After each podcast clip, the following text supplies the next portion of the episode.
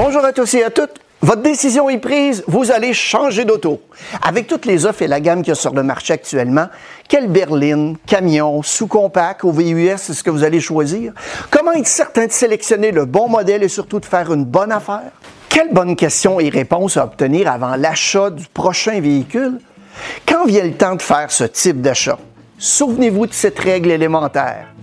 On n'a pas ce qu'on mérite dans la vie, on a ce que l'on négocie. Et pour bien négocier, il faut être prêt. Mais quelques 20 plus années à travailler dans le merveilleux monde de l'automobile, il y a certaines choses que j'ai pu apprendre. Il n'y a pas de mauvaise voiture. Il s'agit plutôt de faire le bon choix, trouver ce qui nous convient vraiment.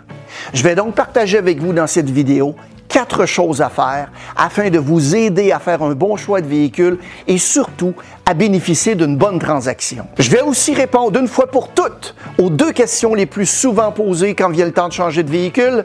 Est-ce que je devrais louer ou acheter? Ou est-ce que je dois acheter la garantie prolongée? Souci de transparence, je tiens à vous dire quelques mots en commençant. Mon nom est Mario Loubier, je suis entrepreneur depuis plus d'une vingtaine d'années et j'ai le plaisir de travailler avec des entreprises du secteur de la vente au détail à former leur personnel dans le domaine de la vente, de l'expérience client et aussi du leadership.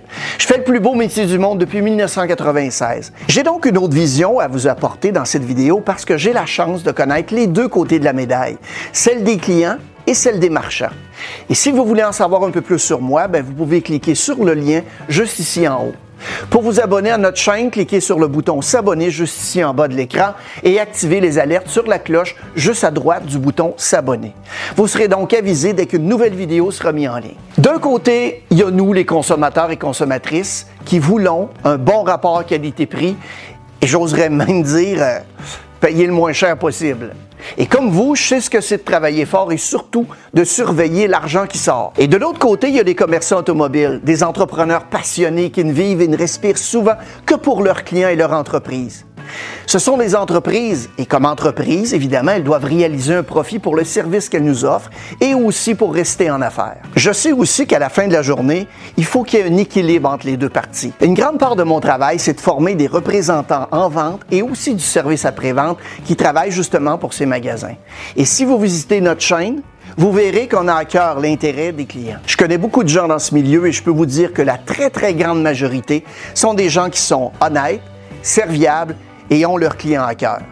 Je trouve donc assez dommage tous les préjugés négatifs qui sont encore trop présents aujourd'hui. La génération qui nous suit, c'est pas ça et apporte heureusement une autre vision du domaine. Vous savez, le domaine a évolué. Le vendeur a pour objectif de travailler en collaboration avec nous, les clients. En tout cas, c'est ce que moi j'enseigne dans les formations. Si au départ vous croyez que les vendeurs automobiles ou les gens du service après-vente sont des gens qui sont malhonnêtes, cette vidéo est pas pour vous.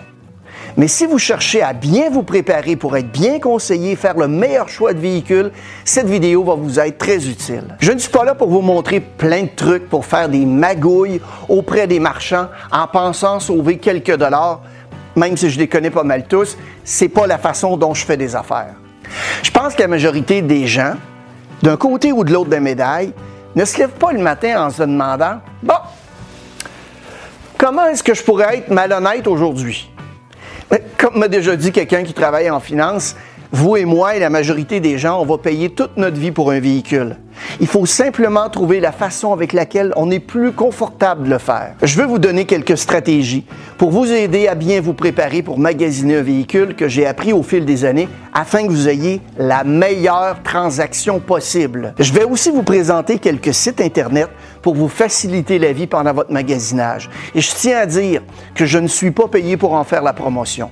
Ma conjointe qui gère les finances de l'entreprise pourrait le confirmer. Allons-y donc avec la première étape, l'identification vos besoins. Je ne sais pas pour vous, mais lorsque j'écoute des lignes ouvertes à la radio, J'entends certaines personnes appeler les chroniqueurs automobiles pour leur demander si tel ou tel véhicule est meilleur qu'un autre. Lequel est-ce que je devrais choisir? Et souvent, j'entends les spécialistes automobiles demander à l'auditeur c'est quoi vos besoins? Qu'est-ce que vous allez faire avec le véhicule? Acheter le bon véhicule n'est pas une fin en soi. Acheter le véhicule qui convient à vos besoins en fait le meilleur véhicule pour vous. Et comme on l'a déjà dit, la plupart du temps, il n'y a pas de mauvaise voiture il n'y a souvent que de mauvais choix. Tout dépend des besoins que vous avez. Ça peut être facile de se laisser tenter par la nouveauté de l'année, par un bon rabais ou par la promo du moment. Si vous avez deux enfants, un chien et que vous choisissez une automobile à deux portes, j'ai comme certains doutes que vous manquerez d'espace à un moment donné et que vous n'aimerez pas nécessairement votre véhicule. Vous devez considérer certains critères fondamentaux pour préciser vos besoins. Et à cet effet, vous retrouverez dans la fiche description une feuille de travail pour vous aider dans votre recherche. Imprimez-la et répondez aux questions avec là où les personnes ayant à prendre la décision d'achat ou bien celui ou celle qui l'influence. Commencez par faire le bilan des six derniers mois d'utilisation de votre véhicule en vous posant certaines questions comme par exemple, combien de kilomètres avez-vous parcouru pendant la dernière année? La réponse à cette question va vous aider à départager les modèles en fonction du niveau de confort et de l'importance de la consommation d'essence ou de l'électricité. Ça peut aussi vous éviter à dépenser une fortune pour un véhicule qui va passer la plupart du temps stationné dans votre cour. Quel type de conduite est-ce que vous faites? En ville, pour la famille, une conduite sportive? Est-ce que vous travaillez sur la construction, de luxe, en route, plein air? Qu'est-ce que vous faites la majorité du temps avec votre véhicule? C'est ce que vous devez considérer avec la feuille de travail.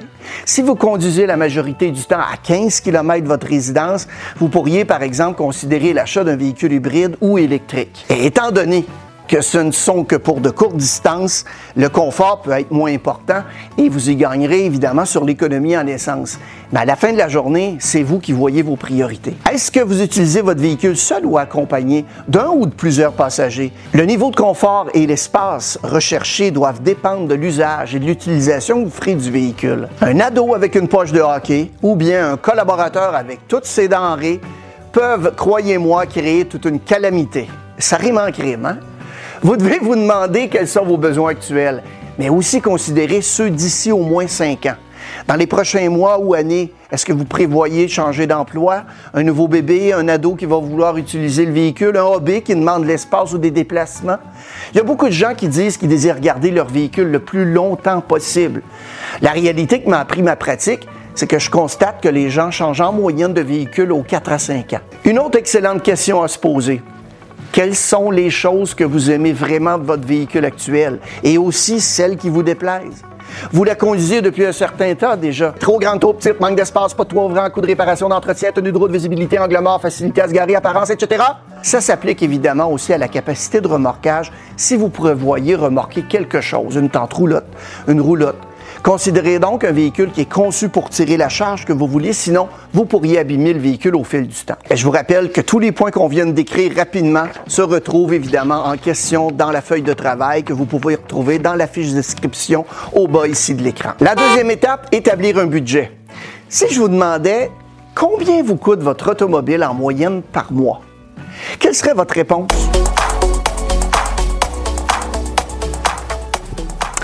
En fait, selon un sondage qui est mené par l'Association canadienne des automobilistes, le CAA, les deux tiers des Canadiens, soit 67% ignorent ce qu'il en coûte vraiment de posséder un véhicule. Quand vous établissez un budget qui se veut réaliste, vous devez considérer les points suivants pour la propriété d'une voiture.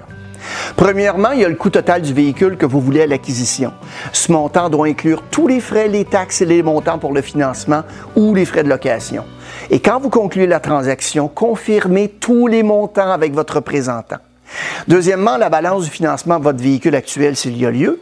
Troisièmement, les protections acquises lors de l'achat du véhicule, comme la garantie prolongée. Quatrièmement, les coûts d'utilisation de votre véhicule, c'est-à-dire les entretiens, les assurances, permis de conduire, immatriculation, essence et ou électricité.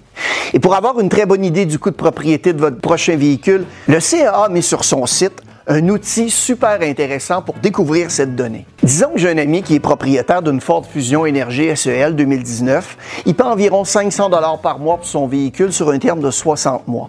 Venez avec moi, on va aller voir ce que son véhicule lui coûte vraiment. On est donc sur le site du coût d'utilisation du CA. L'adresse se trouve juste ici au bas de l'écran.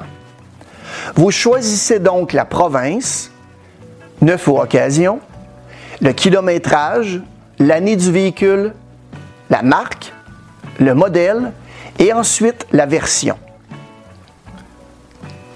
Ensuite, je clique sur Calculer les coûts.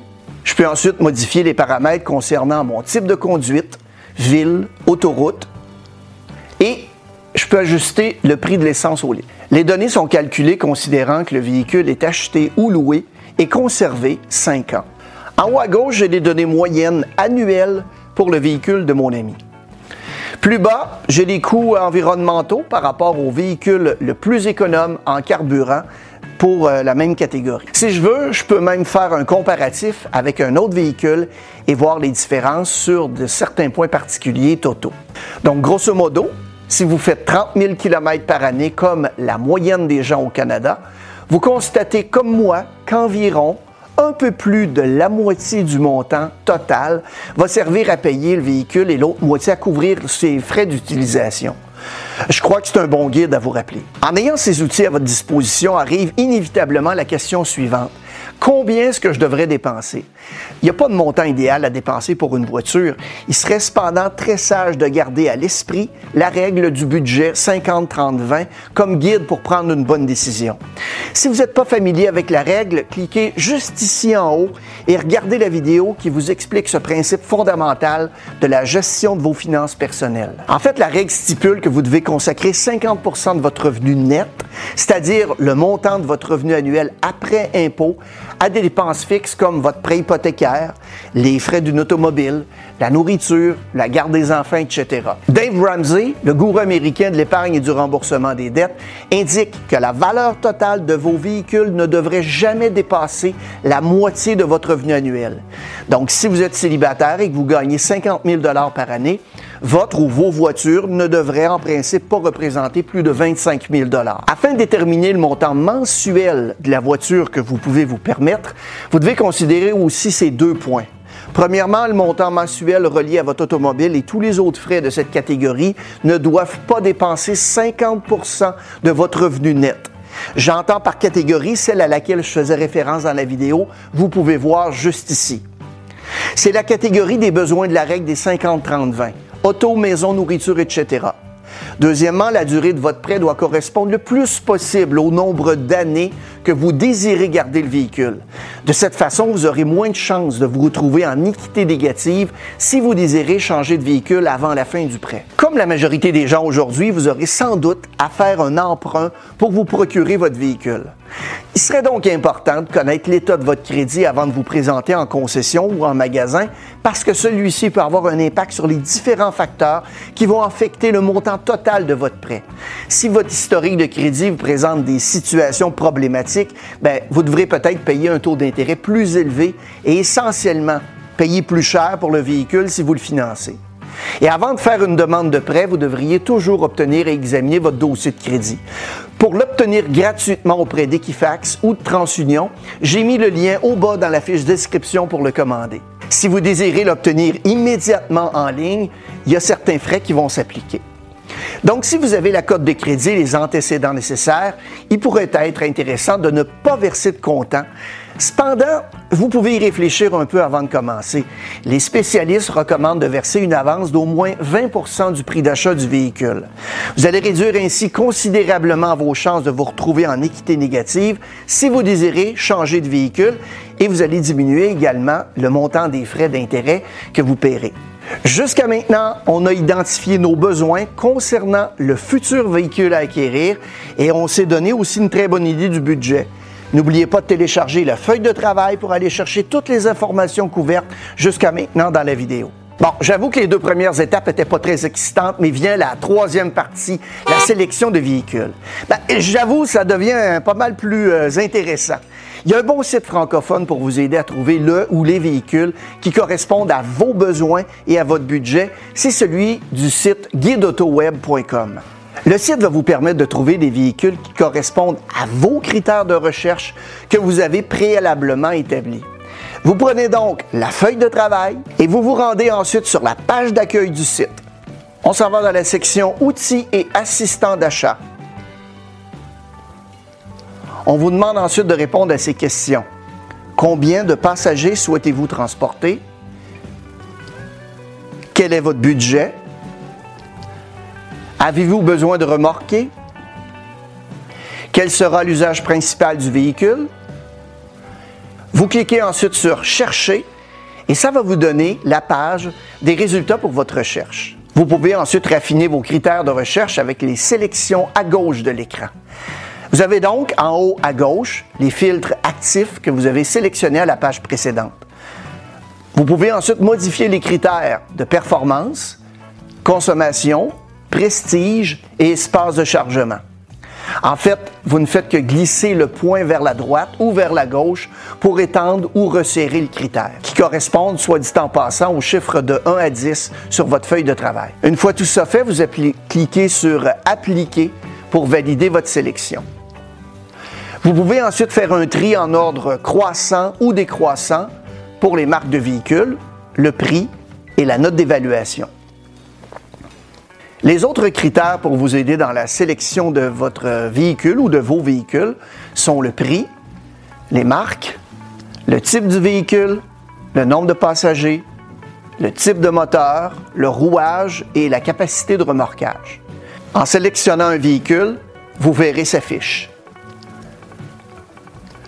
Vous pouvez ici modifier les paramètres pour connaître les mensualités et à noter que lorsque vous voyez une mensualité par défaut, le système calcule le PDSF, c'est-à-dire le prix de détail suggéré du fabricant, sur un terme de 60 mois.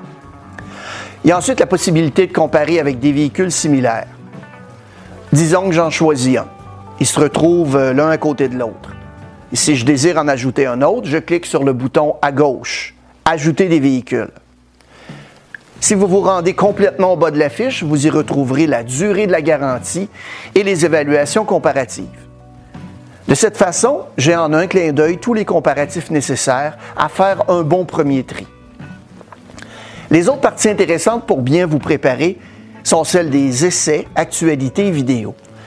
Vous y retrouverez des informations concernant le véhicule correspondant à la fiche. On a ensuite l'évaluation du véhicule faite par le guide de l'auto, on a aussi les spécifications de la voiture sélectionnée. Finalement, lorsque vous aurez fait un choix, vous pourrez identifier le marchand désiré à visiter. De toute façon, on va y revenir dans quelques minutes concernant la sélection d'un marchand. Vous vous rendez ensuite sur le site du manufacturier et du concessionnaire ou du marchand pour obtenir toutes les informations pertinentes du véhicule, évidemment les promotions en cours. Validez toujours par courriel, texto, téléphone ou en visite les informations que vous y trouverez. Par exemple, on peut vous indiquer qu'il y a plus de véhicules de tel ou tel type sur le site Internet du concessionnaire ou du marchand, mais il peut quand même trouver le véhicule chez un autre concessionnaire ou un autre marchand ou bien avoir un démonstrateur avec un très bon millage à vous offrir. Un autre outil qui peut vous être utile est celui du site carcoscanada.com. Ce site vous donne le coûtant du concessionnaire du véhicule neuf pour le type de véhicule qui vous intéresse. Il va vous donner aussi les incitatifs et les taux de financement et de location du manufacturier. Il vous présente même le profit raisonnable par tranche de véhicule. Si vous décidez de consulter cet outil, gardez en tête que ce n'est pas une fin en soi. Il y a d'autres facteurs qui peuvent influencer le coûtant du véhicule, comme les groupes d'options, euh, l'ajout d'accessoires, les promotions régionales des manufacturiers, etc. Ça vous donne quand même une très bonne idée. La prochaine étape pour vous, c'est donc de faire une sélection de quelques véhicules pour en faire l'essai et valider vos choix. Et pendant ces visites, ça serait intéressant de faire évaluer votre véhicule actuel si vous pensez peut-être l'impliquer dans la transaction. Voici donc la quatrième partie qui est celle de l'évaluation de votre véhicule actuel. Vous savez, je sais qu'il est normal de vouloir avoir la plus haute valeur pour votre véhicule actuel. Vous vous doutez sans doute que le marchand, lui, désire acheter votre véhicule à un prix qui va lui permettre de faire un profit à la revente. C'est donc important de connaître la valeur de son véhicule pour en obtenir la plus juste valeur. Tout le monde pense que son véhicule vaut plus qu'en réalité, Bibi inclus. Évidemment, ces prix sont toujours relatifs à l'évaluation faite chez un marchand automobile. Faisons l'exercice avec un exemple réel. Je veux trouver la gamme de prix pour un Ford Fusion Énergie SE 2018 avec 32 500 km. Le premier site que nous visiterons est celui de Black Book. Je complète donc les champs demandés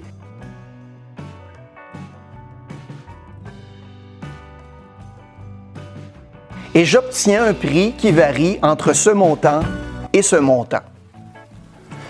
Je vais maintenant me rendre chez Automobile en direct qui eux font affaire avec le service indépendant d'AutoVerify. Je complète encore une fois les champs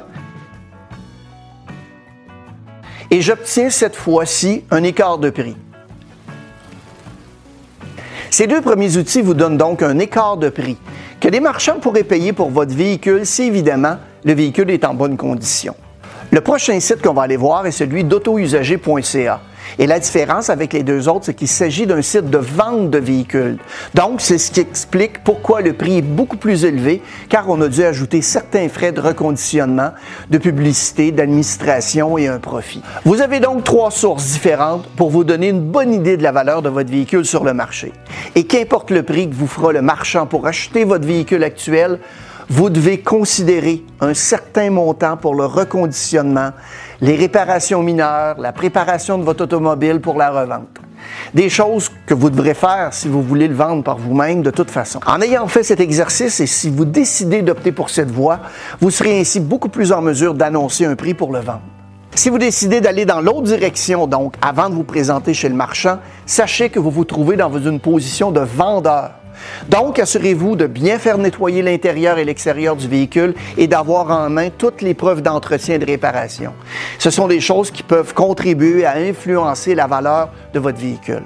Quand viendra le temps de choisir avec quel marchand vous voulez faire affaire, sachez qu'il y a certaines entreprises qui ont une réputation positive de longue date pour la qualité de leur vente et de leur service après-vente. D'ailleurs, pour en faire une bonne sélection, vous devriez considérer certains points.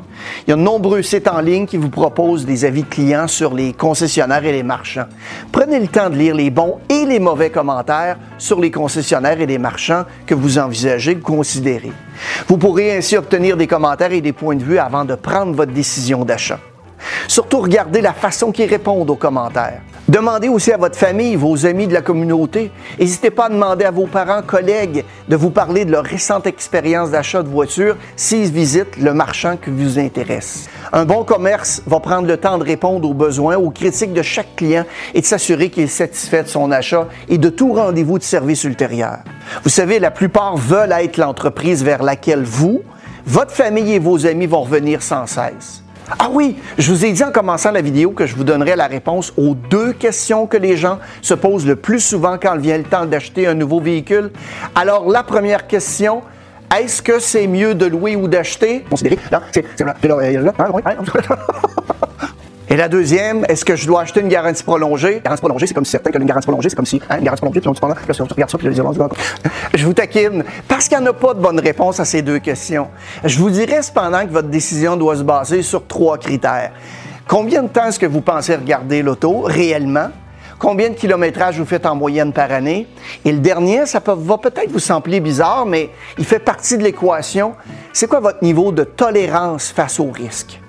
Vous êtes maintenant plus que prêt à les magasiner de façon intelligente et faire une transaction où vous pourrez collaborer avec un représentant des ventes au lieu d'arriver avec un couteau entre les dents.